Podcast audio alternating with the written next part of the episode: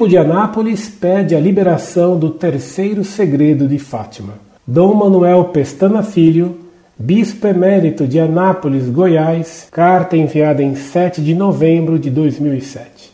Não achei o e-mail do Sr. Orlando Fedeli, matéria entregue por Dom Manuel ao Sr. Orlando Fedeli. Observação, correção mais continuação. Descobrindo o segredo de Fátima, com o Vaticano II acabou-se o aspas, índice de livros proibidos e as normas restritivas afrouxaram a olhos vivos. Somente está sob censura até hoje o terceiro segredo de Fátima. Poderia ter sido revelado em 1960, data do início do concílio, e João XXIII não o permitiu. Por quê? A mensagem referia-se à Rússia e a difusão do comunismo com o cortejo de grandes males, inclusive para a Igreja. O Papa, voltado ao Oriente e empenhado em aproximar os ortodoxos e evitar a guerra, aceitou um acordo em não mencionar expressamente o comunismo no concílio. Mas essa parte da mensagem já havia sido divulgada. Com certeza, não bastaria para explicar a proibição. Paulo VI Apesar de ter ido solenemente a Fátima, para quê? Também não levantou nem uma ponta do véu do mistério. Não deixou de falar da aspas, fumaça de Satanás e da aspas, autodemolição da igreja. Mas o manuscrito da irmã Lúcia continuou interditado. João Paulo II fez a avaliação crítica dos resultados do concílio, preparada e estimulada de muitos modos uma constante preocupação. Guerras, destruições, perseguições, corrupção doutrinal e moral na igreja, tudo isso é mais do que batido e não constituiria razão para tanto sigilo. A não ser que, revelado em 1960, frustrasse expectativas universais a ponto de parecer absurdo, ou pelo menos sem sentido. Suponhamos que a terceira parte do segredo anunciasse tudo aquilo como simples consequências do próprio concílio, mal entendido e mal aplicado. Evidentemente, nem João XXIII, que o preparava e o esperava como aspas a nova primavera da igreja, nem os aspas conservadores que haviam com entusiasmo elaborado os esquemas conciliares louvados pelo próprio Papa, nem os aspas progressistas que viam no concílio a grande oportunidade de virar a mesa e assim de fato o fizeram, derrubando os esquemas prévios, ninguém, ninguém mesmo haveria de deixar de tentar o concílio como o grande momento da igreja na história contemporânea. Ora, o que aconteceu todos sabemos. O próprio João 23 assustou-se e começou a falar de concílio pastoral, talvez numa tentativa de restringir-lhe o alcance. Paulo VI, é claro, não falaria de Fátima, pois o concílio era, em grande parte, obra sua. Depois, lamentará penosamente a crise violenta que sacudiu a Igreja até os fundamentos. É curiosa, outro sim, a preocupação de João XXIII, de um lado, em pontualizar as questões do Vaticano II, e de outro, forçar a correção das distorções. O Sínodo dos 20 anos ficou profundamente marcado por essa quase obsessão.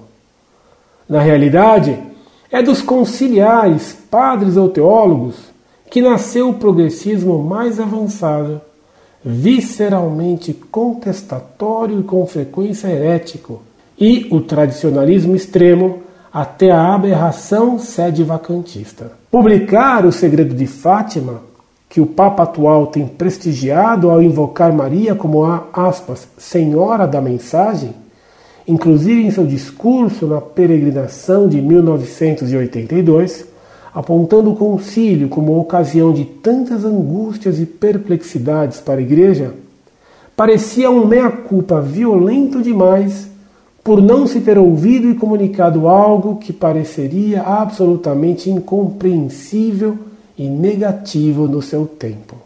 Por que não pedimos todos ao Santo Padre que acabe de uma vez com o aspas, suspense, e nos diga a todos o que Nossa Senhora quis e não a deixaram dizer nos já recuados 1960.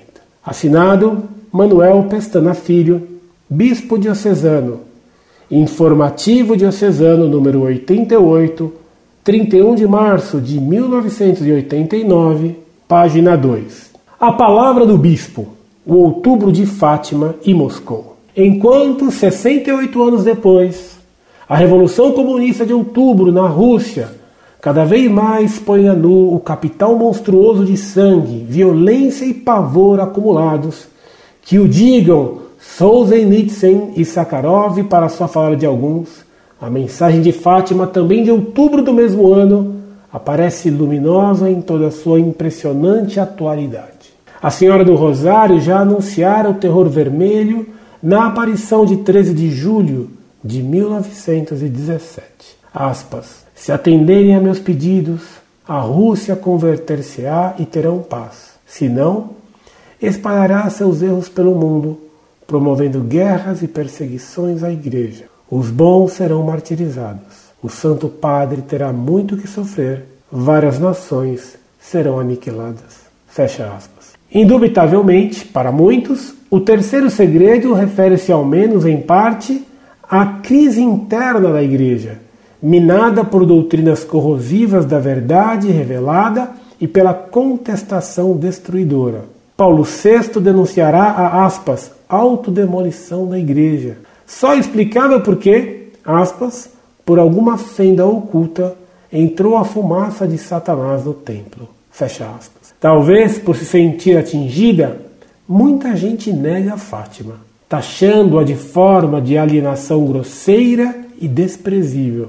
ou tenta abafá-la no silêncio ou no esquecimento consciente, que é o pior dos ódios, como dizia Teresa de Lisieux. Pois as aparições põem em grande realce tantas verdades do depósito cristão, em especial as que a cegueira do mundo, aspas, colocado sob o poder do maligno, primeira epístola de São João, capítulo 5, versículo 19, e o racionalismo protestante alemão vem negando simpática e sistematicamente. Divindade de Cristo, maternidade divina, a virgindade de Maria, presença real na Eucaristia, instituição divina da Igreja, céu e inferno, anjos e demônios, graça e pecado, redenção, deixa-se intacto quase nada no enorme tesouro da revelação.